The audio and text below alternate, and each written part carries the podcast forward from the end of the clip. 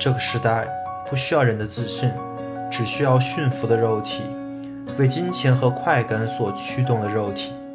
当你被 know how 的知识、不问目的的手段所驱动着，变得越来越简单的时候，可否想过找回你的复杂？维生素 E，二十世纪重要思想系列，帮你重构自己的复杂。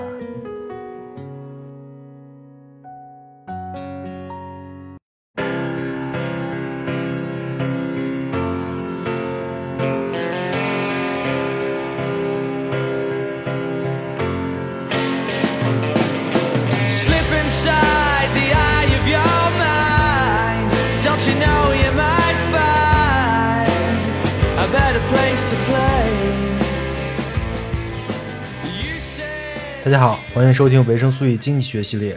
本期我们真正开始讲述凯恩斯的经济学思想。古典经济学是凯恩斯的经济学起点，也是凯恩斯一直以来日思夜想想要修复和改进的理论。本期节目中，我们将重新回归古典经济学理论，为各位尽可能展示古典微观经济学的重要内涵。本期你将了解到经济学的起源与目的、经济学的研究对象、关于市场的基础假设、供给与需求的一般均衡、古典经济学体系的局限，以及凯恩斯对古典经济学的研究与超越。本期时长约为一小时，希望对你有所帮助。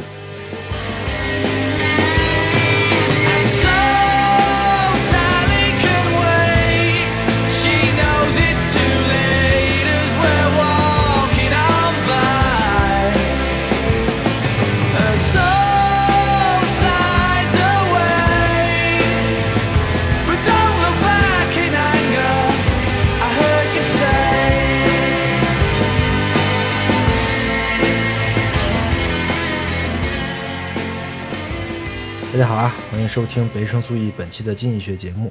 本期时间确实又是有点久啊，呃，实在抱歉。这具体的原因我在 Telegram 上也说了，主要是因为最近太忙了，然后过年以后每天都加班啊，确实没时间准备节目。不过好消息呢也有很多，首先是维生素 E 的线上活动都已经开始准备了，也非常感谢参与的志愿者跟内测的朋友们。现在维生素 E 的四库全书项目的视频库跟音频库。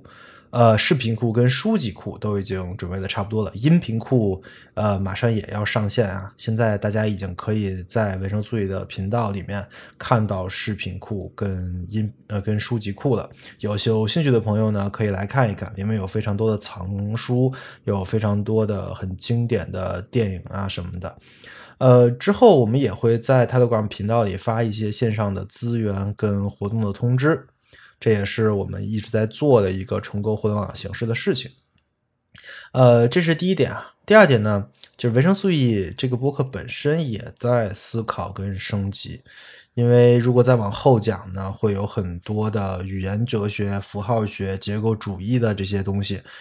呃，这些东西都是非常的复杂的体系。其实要学的东西太多了呀，所以这两个月我也没闲着，我其实也一直在看书学习，现在算入了个门吧。后边几期关于哲学的内容也是很有头绪了，所以呢，大家也可以期待一下后面关于语言哲学、符号学跟结构主义的内容。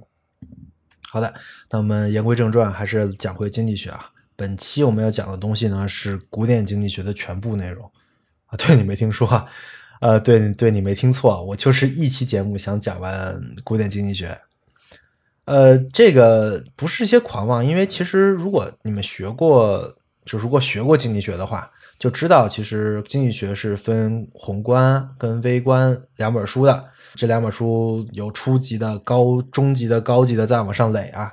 古典经济学呢，其实是绝大部分东西啊，是属于微观经济学里边的。但是也不太一样，因为古典经济学，你听这个名字里面就带了一个时间的维度，对吧？就是古典的经济学。那如果我们从时间的维度来看经济学呢，我们可以说，古典经济学这个概念其实是指经济学出现之后到凯恩斯革命之前这段时间里的经济学。如果从人物上来说呢，就是从所谓的经济学之父，就是亚当·斯密开始，就开始是古典经济学了。然后在后面的李嘉图啊、马尔萨斯啊，直到凯恩斯的老师就是马歇尔等等这些人，我们都认为他是古典经济学学派的。当然，也有很多人不是这么看的啊，比如说有些人认为马歇尔到了凯恩斯老师马歇尔这块就是新古典经济经济学了。那这个我们先不管，反正在我这儿我是先是这么分的。那古典跟现代的区别在哪儿呢？区别其实就在于凯恩斯了，就卡在这儿了。凯恩斯之前我们管它叫古古典经济学，凯恩斯之后呢，经济学就分类了，就分宏观跟微观了啊。呃，这个宏观跟微观的划分也需要好好说一下啊。为什么呢？因为这是研究对象不同的一个划分。就是宏观研究的呢，是政府的行为、货币。就业，这是这些问题啊，就是你可以站一个很大的视角，假设你是政府，你怎么看这个经济的？这是宏观的一个经济学的研究。那微那微观经济学研究呢，并不是个体人的行为啊，而是市场的行为，就是个体的决策，个体在市场里面的决策会导致市场会有一个什么样的一个情况。所以它是微观经济学，但也没那么微观。再微观下去，其实就是心理学了，对吧？那宏观跟微观这个划分，其实本身就是凯恩斯倡议提的。他把这个事情写在那本了《货币、利息、就业通愿》里面。那为什么要这么划分？这两个研究对象到底有啥不同？为什么不能用一套系统来概括呢？这个是我们下一期重点讲的内容。当然，本期的最后也会引出这个概念啊。那我们还是继续讲古古典经济学。那也就是说，在古典经济学的那个时间里边，因为它有个维时间维度，对吧？它是不分宏观跟微观的，或者说，古典经济学它是把所有的研究对象都按照一套研究方法在研究的。那这套方法是什么呢？这套研究的切入点是什么呢？方法的目的是什么呢？最后，古典经济学能得出什么样的结论？而这个结论的背后又有什么样的前提跟假设？这些假设又会造成什么样的问题？哎，这都是我们今天的内容，我们就来一点一点的讲。但是，古典经济学这个词儿其实不是凯恩斯这个系列里才出现，对吧？我们在讲熊彼特的时候，我们也在讲古典经济学，我们也说古里熊彼特是一个对古典经济学进行超越的一个经济学家。在红在熊彼特系列里，我们讲了。熊熊彼特对古典经济学建构的一个世界图景化的解释，你还记得吗？就叫循环之流，就是一种循环之流啊。这个这个词儿要是没听过，请听熊彼特那三期啊。呃，就描绘了一种非常和谐的一种像清明上河图一样，呃，虽然是流动，但是又是静止的一个图景。这个流动跟静止到底是什么意思？您还得是去听那个，我就没办法再细讲了啊。但这个图其实你听着挺宏大，但是你会发现它少主语啊。我们当时讲的时候也没强调主语。那这个主语是什么呢？就是在这个经济的循环之流里，我们应该看的这个主要的对象是什么呢？我们今天讲古典经济学就要说明这个事儿，这也是我们古典经济学第一件要说的事儿。它的研究对象是什么？啊，也不卖，也也不卖关子。古典经济学的研究对象跟循环之流的对象都是一个，就是两个字儿：市场。英文就是 market，对吧？市场，我相信大家都很熟悉。最熟悉的应该就是咱们经常逛的那种，比如说菜市场啊，或者说嗯超市。但其实有些市场啊，它是没有这个空间的维度的。我们刚才说的菜市场、超市其实都是个实体空间，对吧？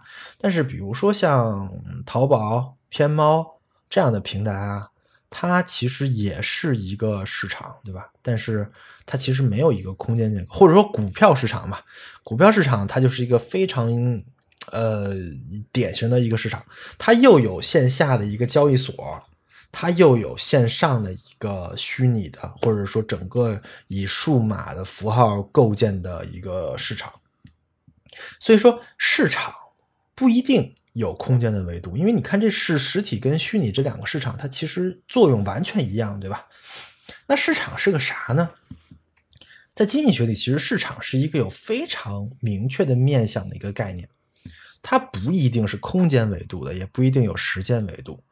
但是或者说这个概念里啊，它就不考虑空间跟时间的维度。你看熊彼特的循环之流里就没有时间维度，对吧？但市场强调的是什么呢？是交换，对吧？市场呢，就是参与市场的主体间的交换行为的总和。这个交换我就不用解释，因为这个词指向的行为也非常明确。但是注意呀，我们交换这个词是有主语的，对吧？谁在交换？是主体在交换。也就是说，这个交换跟物理学上那种什么能量、热量的交换是完全不同的。这个交换是人的交换，它不能排除人的维度。这个交换是人的决策的产物。所以从这个角度想，其实经济学也就是人研究人的行为的一个一个科学，这个话也没有错啊。那其实也算是社会学啊、人类学这些学科的一个分支，对吧？只不过经济学的面向很窄，它就是研究市场的，就是研究在市场里面的主体的交换行为的。那就会有一个奇怪的问题，就是这个市场是从哪来的？嗯，为什么有人的地方就会有市场，就会有交换呢？经济学里面对这个事情有一个解释，这个解释就是市场可以使所有参与市场交换的主体变得更好。哎，这个“好”这个词儿就很模糊，对吧？那我再具体说一下，这个“好”是指在市场里面，这个资源得到了最有效的分配。那于是经济学的目标，我们也就说出来了，对吧？就是通过研究市场，经济学研究的是如何高效的进行资源的分配。至于什么是高效，如何分配最高效，这个都是我们后面内容我们都会讲啊。但这个命题很重要，因为其实这就是为什么要做经济学，经济学到底是干什么的？经济学的问题意识就在这儿啊。那我们接着说，经济学研究的是主体的交换行为。那这个主体的行为其实归根到底是个哲学问题，对吧？要按照萨特说的主体，那是绝对自由的，你还研究啥？你根本没法预测啊，那就没什么好说的了。但是其实也不是啊，就算是主体是绝对自由的，但是如果主体到这个市场这个这个场域里面之后，他的行为就会有一定规律了，这是后话。但在古典经济学那个年代里啊。主体还是得被规定一下，或者说呢，你对主体需要有一些假设，你不能太自由，对吧？你太自由，我没法算了。那这个规定是什么呢？这个规定就是主体啊，得是理性的，这就是著名的经济学的理性人的假设。什么叫理性啊？这个理性跟我们之前讲的哲学的那个理性有点相似。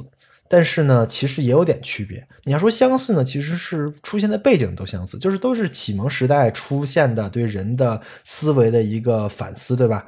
但是这个理性是更加的具体的，它是一个有场景的，对吧？就是我们刚才说的这些参与交换的主体，在交换这个行为里面，它就是理理性的。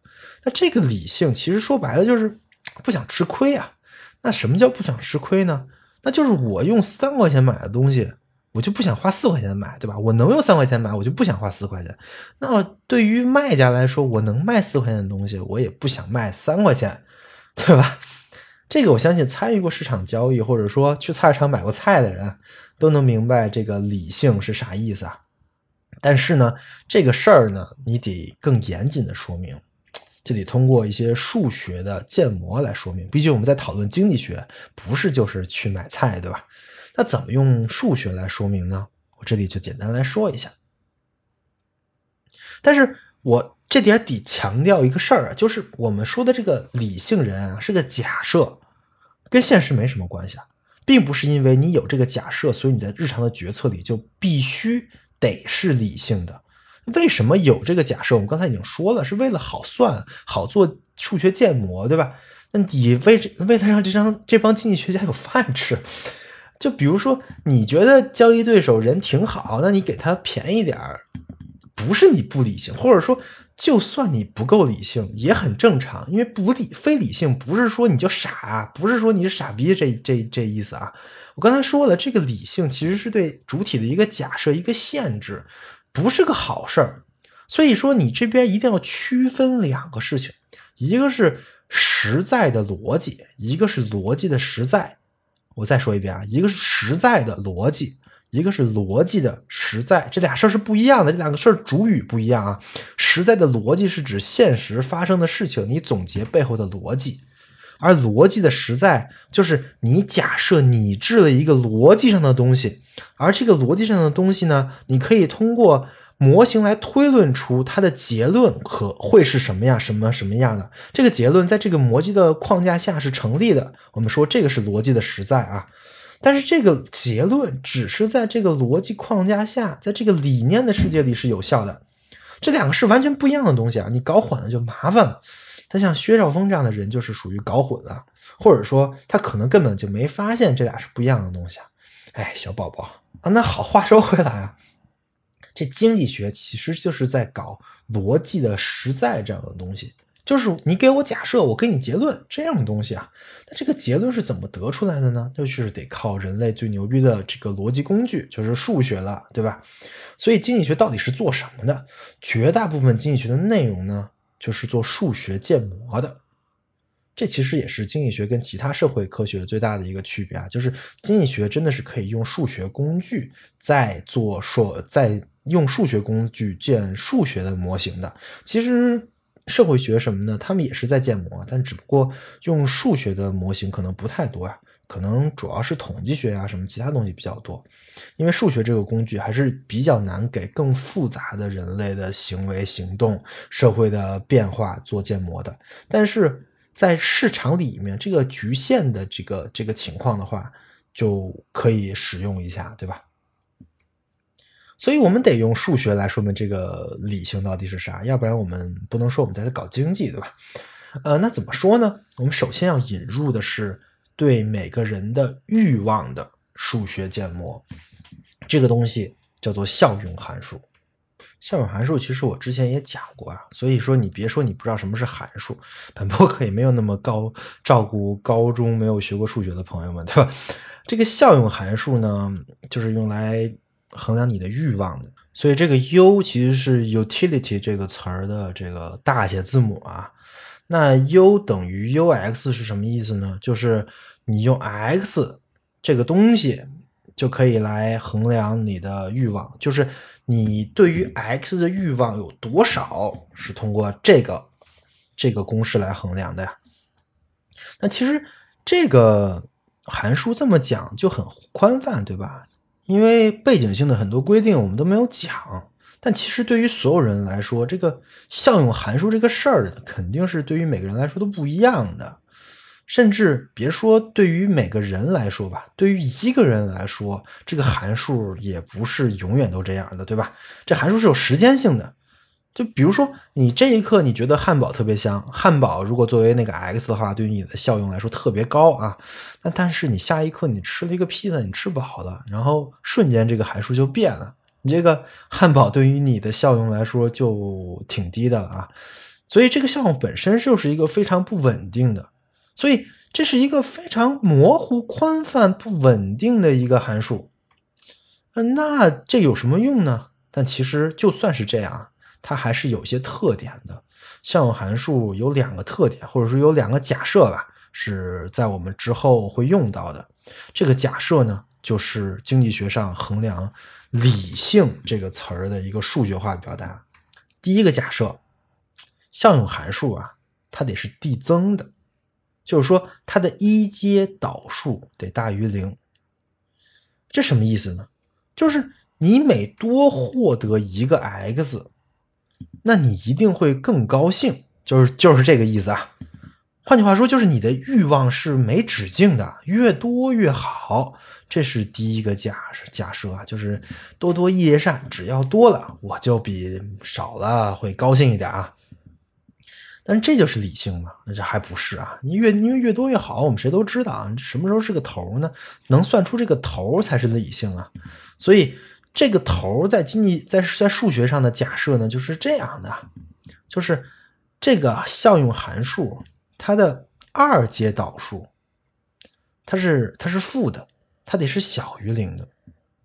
你别跟我说你不知道什么是二二阶导数啊，二阶导数就是导数的导数啊！你要不知道太丢人了，赶紧 赶紧去补一下数学。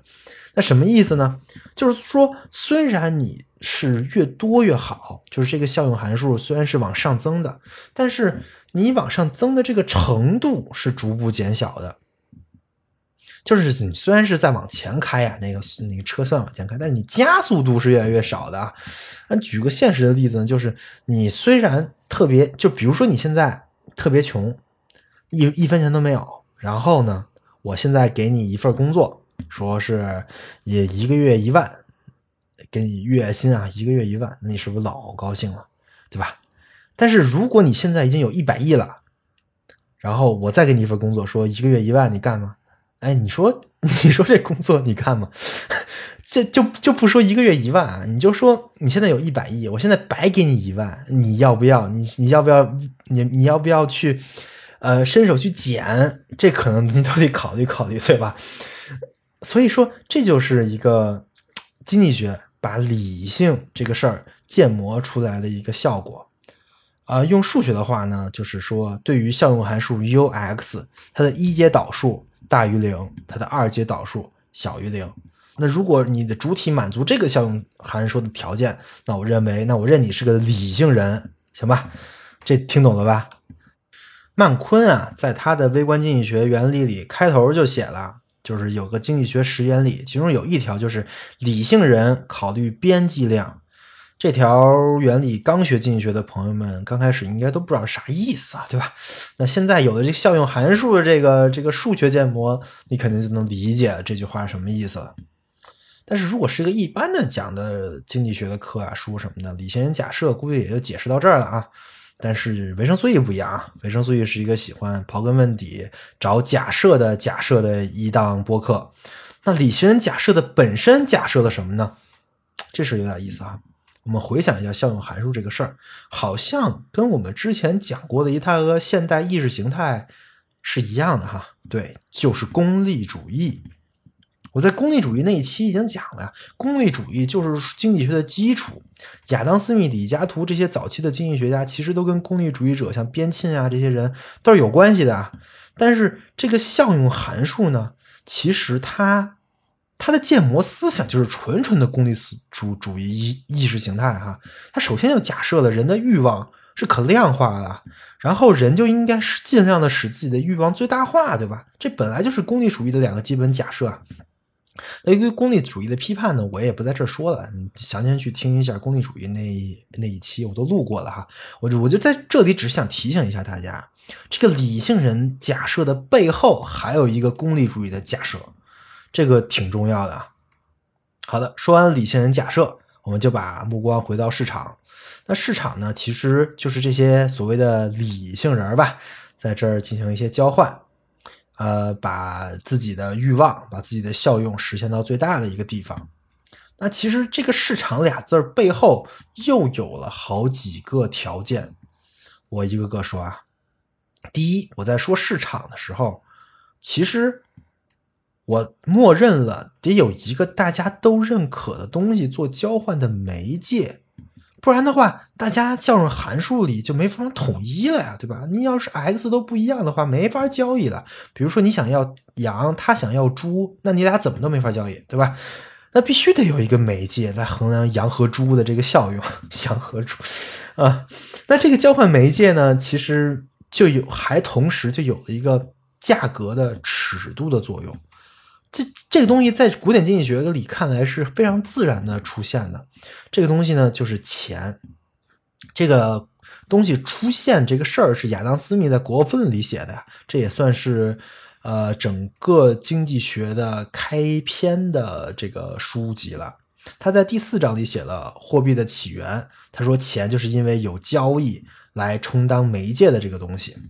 原文是这么写的：为达到了充当媒介的目的。人们先后想到使用过许多的商品，比如说原始社会曾把牲畜作为交换活动的通用媒介。虽然牲畜是非常不便的媒介，但是我们却发现古代确实可以用牲畜交换各种物品。据荷马史诗记载，奥迪奥米德的铠甲仅值九头牛而卡呃格罗卡斯的铠甲却值一百头牛。还有很多物品是被称作媒介的，比如说阿比西尼亚以盐进行商业交易，印度某些沿海的地方呢以贝壳作为媒介，弗吉尼亚呢用烟草，纽芬兰用干鱼丁，还有西印度殖民地呢用糖，还有一些国家用兽皮呀或者皮革呀这些东西。据说现在苏格兰的某个乡村还有工人会带着铁钉来去买啤酒跟面包。嘿，这玩意儿这让我想起来了，那个有款游戏呀，里面废土里面大家都拿的是瓶盖来做交易，对吧？然而，由于不可抗拒的理由，所有的国家的人们都决定选用金属来完成这一职能。金属不仅能保持丝毫不受损失，也能比任何东西更不容易损坏。更还可以不受损失的分割成许多小块，又很容易把它们又融合起来。这种性质是其他任何同样耐久的商品所不具备的。这种性质比起其他任何的性质来，使得金属更适合作为商业跟流通的工具。所以呢，这就是早期的钱了，就是金属。其实这个事儿啊，我在之前还真讲过一个直播节目，叫做《关于钱的常识》，对吧？我们已经说了，我们已经批判了这样的观点，就说权钱不是这么自然产生的，而是跟权力相关，是通过战争产产生的啊。当然，亚亚当斯密这个老哥没看到，但也不知道他是真没看到还是故意的，因为不然就给他的理论增加了一些复杂的难度，因为还得考虑权力呀、国国家呀这些维度，对吧？那钱在这个。模型里除了这个价格媒介之外呢，还有价格尺度这样功能。我们刚才也说了，就我们之前不是在讲讲效用函数呢，对吧？你会发现这个效用函数的 u，它到了市场之后就必须要有一个短路，这个短路就是一个隐藏的假设。这假设呢，就是效用函数得出来的这个数值啊，它是可以用钱来进行量化的，就是它的单位就是钱啊。换句话说。你的欲望在古典经济学的这个市场的这个概念里面呢，是可以用钱换的，对吧？就是代表你付出了多少钱或得到了多少钱，对吧？这个假设听着特别激进，但是现实也没办法，你为了衡量欲望，你就只能这样啊。但是这这背后又有好多事儿啊，对你想一想，如果说。这个东西是用拿钱换的话，那肯定会有一些东西不能拿钱换。那这些东西其实理论上就不应该出现在古典经济学的市场里边。所以这东西绝对不是万能的。我们而现在讲的很多的东西也都是在给古典经济学的模型来设限制。总之吧，钱是中性的价格媒介这个事儿呢，其实就是在古典经济学的一个默认的市场里面一个默认的条件了。呃。那其实这个也是一个很有问题的一个条件啊，这个我们后面也会说，凯恩斯也是揪住这点不放啊。OK，我们说完了第一个条件，就是必须得有一个价格值尺度，对吧？第一个问题算解决了，那我们开始说第二个条件。第二个条件呢，就是市场啊，它有了这个参与方了，对吧？它有了人作为交换的主体，但是构成市场。你还得有东西做交换，对吧？就是得有个交易的标的，就这个市场到底买卖的是什么东西，那就得有一个依附于主体的客体。就比如说，在这个菜市场里，那就是卖菜的，菜就是这个客体，对吧？那其实其实里面在做的事儿就是交换这个菜的所有权跟使用权。那如果是股票市场，那就是卖股票的所有权，对吧？总之，这是有一个标的。那其实这背后。是有一整套的假设的，这套假设就是一定是得有私有制啊，就是我得能说这东西是我的，而且从下一个开始，我可以把这个东西的使用权转给你了。这一套东西是由一套整一整套的私有制物权法体系在保证的。这也是为什么大学的课程里的那个政治经济学啊，就是马克思主义经济学啊，跟我现在说的这套古典经济学听着就有点不太一样，因为。这个整个的开头的假设跟视角，它就不一样。你你当然那套经济学其实我就不想讲，因为那那套经济学太有问题了，就很多东西都是都是不符合现实情况的。但是确实这是这也是一个疑惑。我刚开始学经济学的时候，因为也是在凡是我觉得凡是上本科的这种经济学课程都会有这个迷疑惑：为什么这块分两块呢？这宏观经济学和微观经济学听着就挺合理的，为什么还出现了政治经济学讲马克思那套呢？那其实是两个完全不同的假设啊，这两套东西其实没啥关系啊。我这这里这从我通过这个假设就告诉你，这个鬼的点到底在哪儿了？其实就在这儿啊。好啊，那必须有交易标的这个假设也说完了。那我们再说第三个条件。第三个条件呢，就是这个市场其实隐含的一个条件，它必须得是多人参与的。这很好理解吧？首先，市场得有两方组成啊，就是一方是买方，一方是卖方，有买有卖才有才有交易嘛。但这就至少得有俩人了，对吧？但是两个人他也不能构成市场，买卖双方一般都是多人的，不是说必场呃不是说市场必须得是买卖双方是多人的，而是我们必须得假设市场买卖双方都都得是多人的，不然这事儿又麻烦了。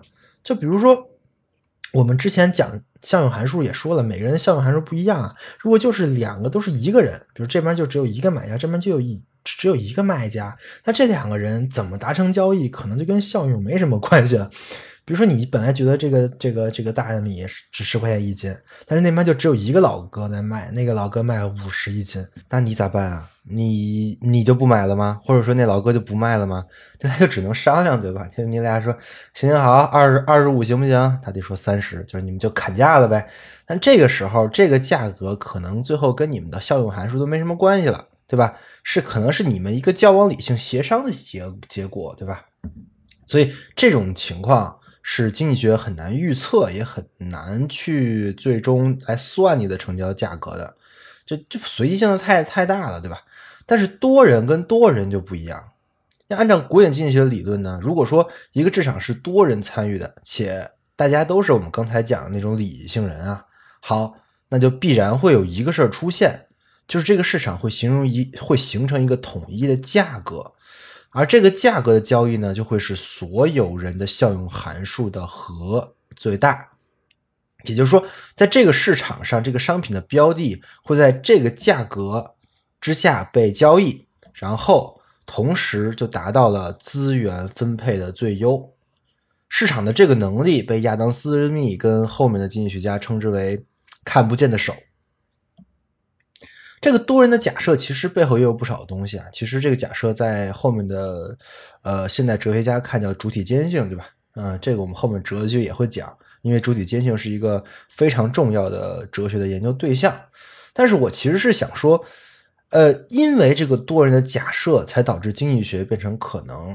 在古典经济学的时代，像后边的很多的复杂的理论，包括什么系统论、控制论啊，还有还有那个复杂科学，都还完全没有成型。但是其实，如果说你让这些这些古典经济学家开天眼，他们就会一下子就会发现，其实他们的经济学研究就是基于这种复杂理论的。就是经济学其实放弃了研究单一的客体的效用函数是什么样的，因为太有任意性了，而且，呃，其实你研究这东西，就跟相当于就在研究一个人的自由意志，对吧？这就是心理学干的事儿，所以我觉得心理学很多都是扯淡啊。所以说，经济学为什么它有效呢？是因为它考虑的是总体，就是把这些。效用函数的一些共同的结构，我们先拿出来，然后我们在这个结构的框架下来考虑市场参与方的整体的效用。如果是这样的话，那其实放弃了部分，以整体的眼光看这个市场的话，那有很多东西就可以算了。呃，这就告诉我们，其实微观经济学，你听的是“微观”两个字啊。但是并不是说真的是研究个体，就是单一个体的行为，而是研究在群体中个体的行为。啊，那反那反过来说呢，你就不应该拿这种理论来指导你的个体行为，对吧？那其实 就很蛇皮。那这里就再次点点名庸俗化这个经济学的那帮人，拿这帮拿经济学恰饭的这帮人，还有那些小宝宝薛某峰，是吧？啊，好，这是我的总结啊，这就是关于市场这个概念背后的三个条件。那通过这些条件推导呢，我们刚才说过了，古典经济学家发现了有一只看不见的手，这只手呢是由所有市场参与的主体的理性来推动的。通过这只手，市场的交易的标的就有了一个价格，而这个价格就恰恰是那个资源分配最优的解。那接下来呢，我们就来做一些实际的推导，来把这个看不见的手是什么样的给描绘出来。那首先还是为了好算，我得在我们的市场上再加点假设。你说为啥还有假设？那也没那也没办法，对吧？这个假设呢，就是我们市场卖的这个东西啊，它有特别多的买家跟卖家。这种这种情况的市场呢，叫做完全竞争市场。完全竞争嘛，就是没有任何人能实质影响其他呃市场的交易价格。那我们现实生活中有没有类似完全竞争的市场呢？还是有的，像一些什么基础的农产品啊，或者说一些就是非常非常普遍化的那些呃产产品，比如说钢啊什么的，其实很有可能就是完全竞争市场，因为完全竞争就意味着没有任何一方买方卖方没有任何一方可以操纵这个价格。但是其实当然我们也知道，生活中绝大部分的市场不是这样的，对吧？好，那我们就先看这个市场，在这个市场里面有不这边呢是不同的效用，呃是效用函数各异啊，什么效用函数都有的一些买家，这边呢就是卖家，卖家买买家欲求的呢是那个货，卖家欲求的当然是钱，对吧？这是一个很正常的市场，很好理解。这买家的效用函数，我们现在来分析一下。其实呢，就是它对于这个货的效用减去这个货的价格，对吧？就是如果说用用公式来说的话，就是 u x 减去 p x，x 就是那个货啊，u x 就是这个它对于这个货的这个效用，然后 p x 呢就是这个货的实际价格，这个 p 就是 price price 这个词的首字母哈。好的，那么市场上有多个买家，大家效用函数都不一样。但是聚合在一起，我们能给他们的效用函数排个序，对吧？这个序呢，我们就管它叫做需求曲线。这个曲线有两个维度，一个维度呢是商品的价格，一个维度呢是商品的数量。为什么呢？这一个很很简单的逻辑，因为市场有很多买家嘛，然后每个买家的效用呢，全都是 u x 减 p x，那减 p x 对吧？那 p s p x 要是上升了，就相当于价格上升了，那整个这个公式肯定是效用就会减少呀。那买的人买的数量呢，肯定就会减少。所以说，如果我们整体来看，它就会显示出这个价格越高，买的人就会越少。啊，这个逻辑，这这个逻辑很很日常，对吧？就没有什么问题哈。你可能会觉得，哎呀，我他妈说了半天就说个这，不就是越贵的东西买的人越少吗？对，它就是这么个逻辑。但是得严谨一点，对吧？所以还是得用一用数学。那用数学怎么说明这个事儿呢？为什么买的东西会减少呢？因为不是有好多好多人在买吗？然后每个人的这个 u x 都不一样，那 u x 减 p x，它肯定得大于零，它才会买，对吧？所以说，随着这个 p 的上升，那么买的人。整体参与的人就会逐渐减少，对吧？因为只要他他不他要小于零了，肯定就不考虑去再是再继续买了。这其实背后也就是我们刚才说的这个理性人假说啊，理性人会考虑边际效应，对吧？那我们实际画一画这个效用函数啊，这个函数的方向一定是向下的，因为它是个减函数，你价格越高，然后买的人越少嘛。你脑子里就可以画一个坐标系，对吧？就是一个坐标，一个横轴，一个纵轴。横轴呢是数量，纵轴呢是价格。你把这个都标好了，然后你会发现，你会画一条斜向下的曲线。这条曲线呢，就代表着随着价格的升高，需求的数量就会减少。好，画完这个之后就完事儿。但这里有要注意一点啊，我们刚才说的是需求曲线。那也就是说，是在一个多人参与的市场里的买家整体的需求的曲线，记住注意啊，是买家整体的需求曲线，不是单一买家的。单一买家那是效用函数，那是效用曲线，跟需求曲线是不一样的，千万别混啊。OK，需求曲线讲完了，我们再看看卖家这边啊。卖家更简单，因为它效用就是钱嘛，对吧？所以它的效用函数其实不只是效用函数，再往进一步位推，就是它的成本函数。因为买卖家是有进货价格的，对吧？或者说卖家是用自己劳动换来的那个那个货的话，那劳动也有价格呀，这就是卖家的成本了。那卖家的每个卖家的进货价格，其实跟买家的欲求的这个函数一样的，它也是不一样的，对啊。所以说，那在卖家这个市场里的效用函数呢，其实就是整体的这个他卖出这个货的价格减去呢它的成本，这也很好理解啊。那所以它的效用函数呢，我们写一下，就是 p x 减 u x 啊，p x 就是价格，还是那个 p 还是那个 price 对吧？那个 u x 呢，我们可以再一步给它约掉啊，就变成了 p x 减 c x，c 呢就是 cost，对吧？就是就是就是成本。好，那还是那个讨论，市场上如果有多个卖家会怎么样呢？我们还能给它排个序，这个维度也是价格跟数量。那很明显呢，这个价格越高的话，这个卖家就越多。对吧？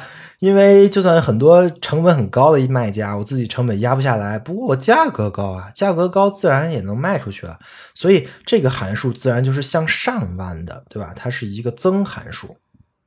OK，这个你也可以在脑里画，还是刚才那个轴啊，还还是刚才那个坐标轴，呃，刚才那是减函数，这是增函数，你往你你画一条向上弯的曲线就行了。那这供给函曲线跟需求曲线我们都说完了。现在我们把它们放在一块儿，既然它们都在同一套坐标轴上，那它们自然就可以放在一块儿，对吧？一个是增函数，是一个是减函数。如果你在脑子里画出这个曲线的话，你就会发现增函数跟减函数怎么着都会有一个交点哈。你可以想象一下，供给曲线跟需求曲线相交的那个样子，相当于就是一个大的 X，或者说或者说就是叉吧，对吧？向上的那个是供给曲线。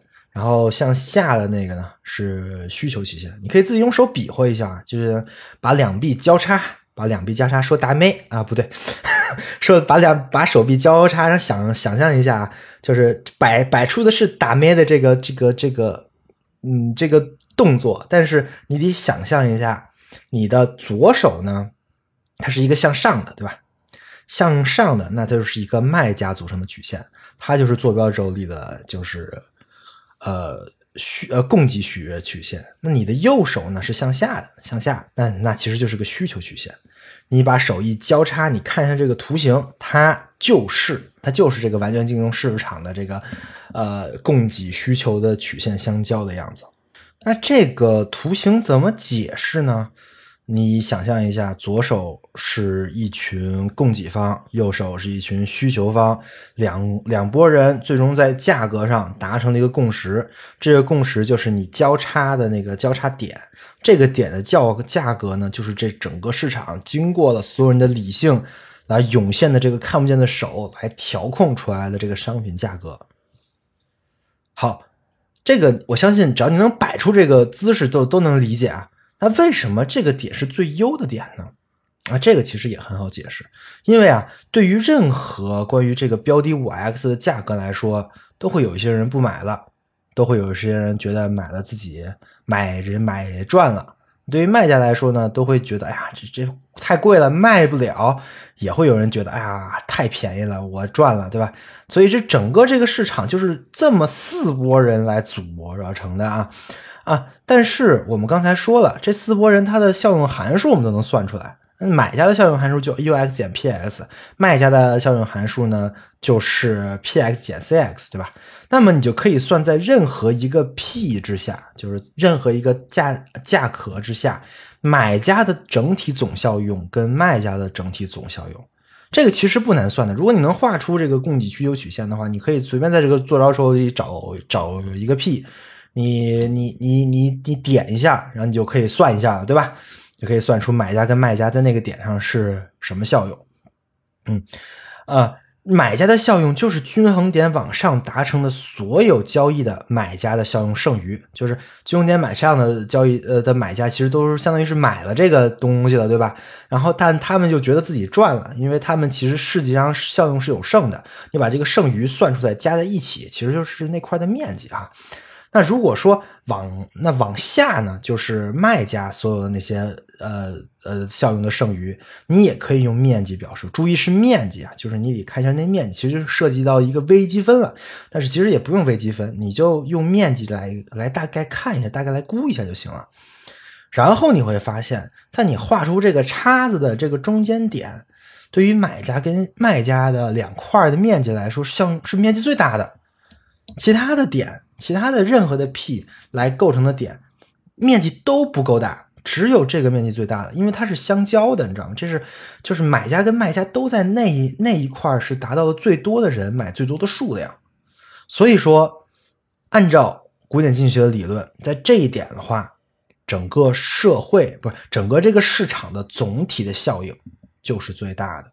这严格说来，其实可能会需要一些数学的证明哈，但是嗯，挺难的。我是维生素 E，毕竟是个播客，你让我给个数学证明，嗯，比较麻烦。但是其实这事儿你自己想也能想明白哈，就是你你就其他点点吧，你再点几个，你就会发现不可能比这个均衡点来做的那两个项目的面积更大了。这个我们其实这种情况我们在思维方式的第三期就讲了，叫帕雷托最优啊。就是相当于是博弈论的最最优解了。那也就是说，如果你把买卖看成一个博弈的话，那么古典经济学家认为，在完全竞争的市场之上，人们靠理性自动的就可以达到帕累托最优。这就是市场的神奇的力量。呃，如果你听到这儿啊，而且听懂了，那么恭喜你，你已经成为了一个经济学家。啊，这不是我说的，这是曼昆说的。曼昆就是那个写经济学原理的那个那个老那个老大哥，对吧？他在经济学原理就写了，如果一只鹦鹉啊，天天就会说供给跟需求两个词儿了，那么这只鹦鹉就算一个经济学家了。你看，你不但会说供给需求的，你连供给曲线跟需求曲线都知道什么意思，而且还能画出来了，对吧？那可不就是经济学家吗？这不是戏言呀，因为整个古典经济学的这个大厦就建立在我们刚才讲的这个供给需求曲线之上，它是整个古典经济学的基本模型。那剩下来的是什么呢？剩下的就是这两根曲线的移动。这个移这个移动是为了什么呢？是为了放开一些假设和增加一些更符合现实的假设。你还记得我们在之前说的市场这个词假设了什么，没假设什么，对吧？我们现在就来回顾一下。比如说市场这个假设啊，它的参与主体现在是个人。如果把参与主体改成国家了，哎，那恭喜你，你就是李嘉图了，对吧？他研究的国际贸易经济学不就是这样的吗？对吧？参与主体就是国家了啊。那再比如，你研究的是某些政策对市场的影响，比如说加税。对市场的影响，好的，那你完全可以在刚才的现供给需求曲线这个图里，把加税对市场的影响给表示出来。那这个曲线是会移动的，因为因为加税了嘛。那么你可以把一块东西专门叫做税，对吧？你把 P 上面再加一个税，那你看一下这个曲线会怎么动？这就是加税对市场的影响，这就是制度经济学。还记着我们刚才对那个市场的假设是个完全竞争的市场吗？就是多方买家、多方卖家。这个其实是一个挺严苛的假设了。如果我们把这个假设放开呢？如果我们把这个假设变成只有少部分买家、多方卖家呢？那就是一个买方市场，对吧？那如果有就就假设就一个卖家，剩下全是买家，就比如说咱们那个呃，算了，我不举例啊，有点危险。这这种市场叫垄叫垄断市场，对吧？啊，像这种情况，这都是可以在这个供给需求曲线上进行分析的。每每一种情况的它的供给曲线跟需求曲线都可以进行调整，这样就可以尽可能的模拟我们现实的情况。还有研究就是怎么才能使社会效用最大化的，就是把买方效用跟卖方效用这块这个事儿好好研究的。这是什么？这是福利经济学啊！你看这这各种经济学分类就就通过这个基本模型就全推出来了。那行为经济学呢？行为经济学就把这个注意力放在理性人假设这上面了，说，哎，这是这市场上哪儿全是理性人，不都是理性人？那如果说不都是理性人，那会是什么样的情况呢？那除了理性之外，还有什么别的因素来影响这个市场的主体？那这时候会有什么样的情况呢？那供给需求曲线又会怎么变化呢？行为经济学家就来了啊！所以你看，入门了这个供给需求曲线，什么东西就都通了。嗯，剩下的事就是自己的造化，是变成凯恩斯呢，还是变成一只鹦鹉呢？其实都可以，这个进化的选择权就在你们自己手里啊。好了，我们讲完了这个古典经济经济学的基本模型，那我们来说说这个模型的局限跟问题。首先，这个古典经济学的一般均衡模型在提出来的时候没有严格的数学证明啊，是在后面后面有两个老哥阿罗德罗布鲁在脚骨静静夫不用点这个数学原理之上才做的证明的。但这个我们先不管啊，我们再说说它的局限啊。其实它的局限在它的假设里就已经有了。它的假设了，咱假设了那么多事儿，对吧？但是有很多的市场，我们讨论的所谓的市场啊，其实在本质上跟那些假设是完全冲突的。但是有些市场虽然跟他们冲突，又是特别重要的，是一切市场的基础，是市场中的市场。那这就麻烦了。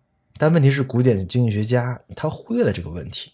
古典学经济学家们都在讨论这些市场，但是却忽略了这些市场不太能适用我们刚才说的供给需求的这个逻辑。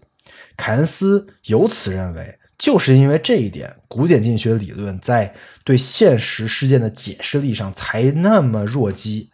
他指出了至少有两个市场是非常特殊的，绝对不能用这种方法衡量，一定要增加一些新的方向。但是这两个市场又太重要了，以至于这两个市场可以影影响到我们刚才说的所有的市场。这两个市场是什么呢？一个是钱的市场，一个是就业市场。好，那我们先说钱的市场啊。古典经济学有两个基本的假设，对吧？就是时间跟价值。古典经济学假设的其实是一个静止的时间观，就在这一刻。循环之流的这一这一刻，其实是一个静止的视角在看的啊，这是一种在场形而效应学的观点，就是我把时间当一停啊，我们就分析这个时这个时间停停下来的这个时候，但是这个时间停下来这个事儿就没人想了哈哈。但这两个但这两个事儿呢，其实你要是分析钱的市场，你时间就不能停下来，对吧？因为这个钱就带有这个属性。如果你预设了一个静止的时间观，那么利率这个事儿是怎么回事呢？你没法描述了，因为利率是什么呢？利率其实就是用未来的钱来算现在的钱，这里面本来就有一个时间维度。换句话说，钱这个东西它就自带时间维度啊。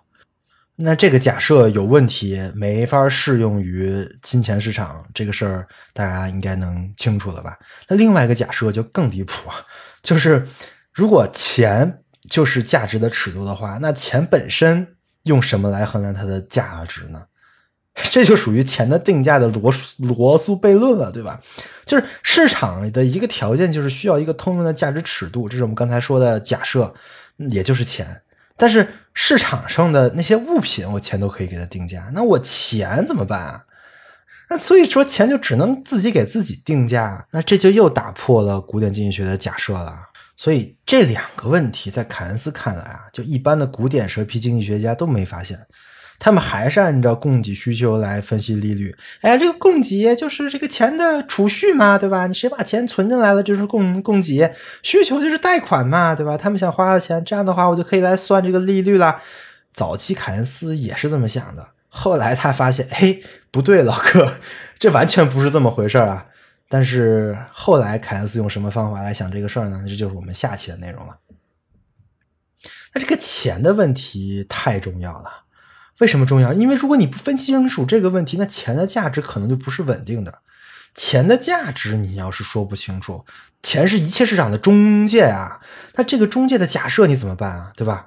那整个这个这个古典经济学的这个大厦可能就有危险了。所以钱的这个影响是必须要说清楚的。那么，其实所有的古典经济学家也都在说这个事儿啊。他他们分分析这个事就是什么？就是通货膨胀跟通货紧缩，对吧？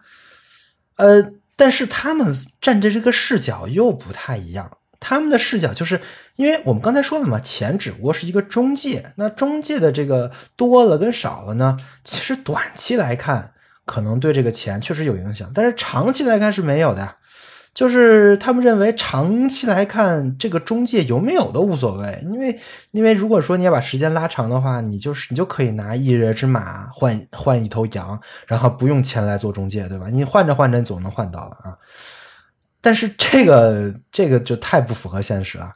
稍微灵动的一点的经济学家，比如说凯恩斯的老师马歇尔，他就会考虑钱这个定价因素。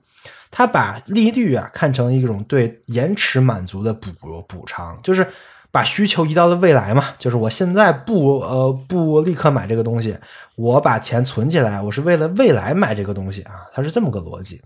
进而马歇尔就把事情分期的分成了短期跟长期，就是短期的未来跟长期的未来，对吧？他认为啊，市场的均衡这个事儿，就是一般均衡这个事儿，只是一瞬间的事儿。呃，它不会是一直保持均衡的。这个均衡就像一个钟摆一样，就是你可以左左边均衡，右边均衡，左边均衡，就这么摆来摆去啊。这就是市场真正的情况。哎，跟我们现在好像还挺像啊。其实我们现在也有一个模型叫做 随机过程，比这个钟摆这个模型强多了。呃，但是马歇尔毕竟是那个年代的人，也没办法。那也就是说，在马歇尔看来，均衡呢只是一个特殊情况。短期的波动都是围绕着均衡点的，但是如果你把时间拉长，长期来看的话，那这个小波动你也可以忽略不计，对吧？那么如果在长期来看，这个商品就是一般均衡的，它的均衡模型是有效的，因为这个波动呢，在长期来看，它可以做到均值回归啊。为什么？是因为你这个钱可能会影会影钱的供给跟需求会影响这个这个商品价格，但是。它不影响你的供给需求曲线，比如说你今天要吃一斤米，那不管今天今年印了多少货币，你还到底你还得吃一斤米。但这个土地一年能生产一千斤米，它不管印了多少货币，它也不可能一下生产到一万斤，对吧？所以说从长期来看，供给跟需求曲线是不会因为货币的影响而进行变化的。哎。这就有点蛇皮了，因为它增了好多个假设啊，增了一个什么短期啊、长期啊这几个时间维度的假设，让人听着感觉还有点意思啊。呃，这可能也是古典经济时时期对经济周期这个事儿解释的最好的一个模型了。那马歇尔呢，也是古典经济学的集大成者，基本上就是当时的只手遮天的经济学，呃，经济学家啊，他那本《经济学原理》就是当时的通用教材啊，就是那种。但问题来了。这事儿是真的吗？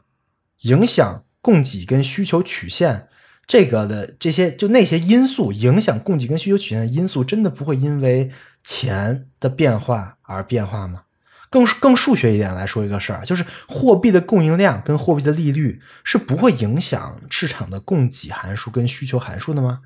凯恩斯说：“当然不是了。”它这个是影响大了，哎，这个事儿我们也是下期说啊，这也是我们下期的主要内容。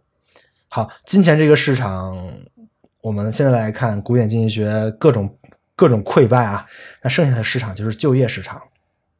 对于就就业市场来说，按照古典经济学的模型，理论上啊是不会有人失业的，对吧？因为均衡了嘛，有均衡啊，呃，所以有有失业问题，古典经济学家一般都赖政府。觉得就是你政府管多了，那看不见的手是万能的，那你政府这个看得见的手就是一个蛇皮的手啊，它就影响你资源分配。所以古典经济学家就认为啊，失业呀，就是因为政府要么你设置了最低工资，要不然你征税太高，要不然你管的太多，等等等这些原因啊。但是古典经济学的假设。对于失业问题有效的这个点，其实是在于对于劳动力这个标的来说，它不是一个课题，对吧？我们刚才讲了，它的假设是这是一个伴随品，它是一个伴随主品的伴随品。但是劳动力这个事儿其实是挺特别的一个事儿。凯恩斯认为劳动力有一个特点啊，就是劳动力这个事儿，就是如果你的工资低于，就是如果你去劳动，你的工资还低于某个数字的时候，你就不会去劳动了。是没有人愿意去干活的。用数学点的话来说，就是等这个劳动劳动力这个 price 啊，就是这个 P，它小于一个值的时候，这劳动力的市场的供供给曲线瞬间降到零，就是没有人愿意在这个工工资情况之下还去干活。凯恩斯认为这是一个心理因素，就算是不理性的工人也一定会是这么选择的。这个这个我不知道啊，这可能在中国还没有。最最近中国那些招聘市场的那些人的嘴脸也还是挺过分的，还感觉完全看不到这一点一样。啊，也有也有可能是有各种其他原因，算了，不说了啊啊！当然，古典经济学家们也都不是完全是说赖政府这么想劳动市场的，或者说，凯恩斯其实他他把那些古典经济学家中比较比较偏激的观点，他给归个类了，他自己立了个靶子，把那些错误的观点都称之为古典经济学，然后就把锅。甩给了这些古典经济经济学家身上，所以凯恩斯的口中的古典经济学家又称为“归背锅经济学家”，而很多后面的像什么新古典的那些经济学家，像弗里德曼，他们对于对于马歇尔这些人的阐释是跟凯恩斯完全不一样的。我们之后会讲阐释学跟结构主义啊，那个时候就会说明凯恩斯理解的经济学不见得。甚至完全就可能不是马歇尔教授他们的原来的意思，不过也没关系，因为毕竟通过这个经古典经济学，我们基本上是把现在最主流的微观经济学的理论的核心我们都讲完了。而我们用的数学工具啊，比如说效用函数啊，比如说一般均衡啊，这些其实也都不算古典经济学的范畴。效用函数是新新古典的各位老哥们经常用的一个主要武器啊啊！一一般均衡我们刚才也说了，那个事儿是一九六九年。阿罗德布鲁才证明出一般均衡点的存在，啊，一九七二年的时候，阿罗跟德罗布鲁这两位大大哥也去领了诺贝尔经济学奖，就是因为他解决了一个千年难题啊，百年难题。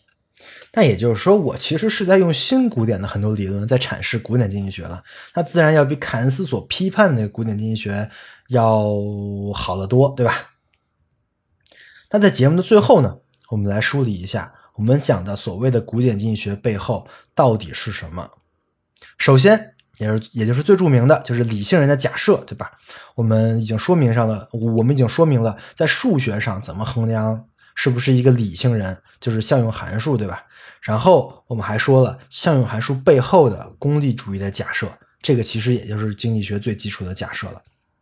然后我们说的市场，以及分析市场这个对象的时候，必须要遵从的几个假设，第一个。市场是预预设没有时间跟空间概念的，或者说它默认了一个静止的时间观跟一个无限的空间观。这两个假设的任何突破都会成为不同的经济学的一个根基啊，对吧？就是你换一下时间，你换一下空间，可能就是一个新的经济经济学的一个体系就出来了。第二个，市场这个概念本来就有三个条件，第一就是市场需要一个大家公认的交换媒介，这个媒介大多情况下叫做钱。没有这个媒介的市场是很难建模的，这就引入了一个本来就很模糊的概念，就是钱，对吧？第二个就是市场一定要有一个交易标的，这就意味着这个交易标的是属于交易主体的。那这背后其实是一套庞大的私有产权制、私有法权制的一套假设啊。第三个，市场是需要多人参与的，是一个多个主体相互交换的一个空间。那么，这个多个主体的对话，其实是以背后是主体坚信的假设，是人和人可以相互理解的一个假设啊。有了这三个假设呢，我们其实就可以分析出一个最基础的多多人对多人的市场，也就是完全竞争市场。在这个市场里面，分析商品的价格的形成机制，跟这个价格是如何最高效分配资源的，这就是古典经济学的一般均衡模型。其实说到这儿，你就会发现。经济学是一个非常有趣的智力活动啊，包括一些建模，包括一些假设的思考，包括后来我们怎么来思考人的效用。跟到这里没掉线的同学应该都明白其中的有趣之处了吧？这是一种思维的旋转的感觉啊。所以讲到这儿呢，我其实还是在不断的强调的是假设，假设，假设，因为这些都是理论的建构。一般均衡是一个数学模型，是一个逻辑的实在。而到这儿啊，事实上到这儿我还没有讲任何的日常生活的什么什么什么思维。到后面的现代经济学跟金融学里可能会有一些呀、比如什么购买力评价理论啊，什么费雪定理啊，什么税论啊，什么套利定价模型啊，这些可能会在你的日常的决策跟什么会计上面会用到。但是这些是这些，经济学不是这些。所以还是那句话，经济学讲的是经济的模型啊，这点经济学跟几何学还挺像的。你得理解到这一点之后，才能可能真正从经济学里面获取到什么所谓的道理，而不告诉你这些，直接告诉你学经济学就是人生攻略的人，要么就是坏呀，要么就是自己也没没学明白。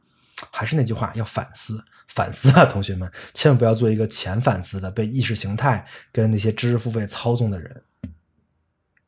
最后，我们来说一下凯恩斯对古典经济学的看法跟超越。我引入下期我们要详讲的这本书《货币、利息跟就业通论》里的一一段话，这段话开启了宏观经济学跟微观经济学的划分。凯恩斯说：“我认为把经济学分为价值跟分配理论以及货币理论是一种错误。正确的分类方法是：一是关于单个行业、单个市场或者厂商的理论，即给定即研究给定的资源在不同的用途之间进行分配和报酬的理论；二是研究总体就业量和产量的理论。只要我们把研究范围限定在对个别厂商跟行业，那么就可以建立这样的假设，即所雇佣的资源总量是常数，而其他行业跟厂商也是条件不变的。那么此时就可以不考虑货币的重要特性。但是，只要我们把呃问题转到总产量跟就业的问题上来，此时。就需要完整的关于货币的、关于金钱的经济理论了。我们也可以将均衡理论划为静态均衡理论跟动态均衡理论，而动态均衡理论就是关于经济系统的理论。在这个系统中，对未来的看法改变有能力影响现在的情况，因为货币重要的本质就在于它可以把未来跟现在连接起来。凯恩斯至此就要宣布自己从古典经济学的窠臼里脱离出来了，将古典经济学默认的那些假设一一打破，来建立新的研究范式。而这一切就造就了我们现在学习的宏观经济学。好的，以上就是本期维生素 E，感谢您的收听，我们下期再见。Slip inside the eye of your mind. Don't you know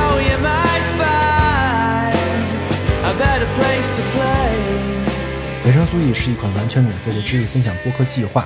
目前，维生素 E 已有了自己的社群，跟除播客外的各类实践项目。社群跟项目的通知均在 Telegram 频道。如果您对播客内容感兴趣，希望获得维生素 E 的书单以及阅读相关拓展资料，或者希望参与维生素 E 的实践项目，与其他听众一起讨论，欢迎点击 show notes 里的群组连接，关注频道。此外，如果认为本期播客内容对您有所帮助，欢迎转发到各大互联网平台。感谢您的支持，让我们一起重构互联网生活形式，期待您的加入。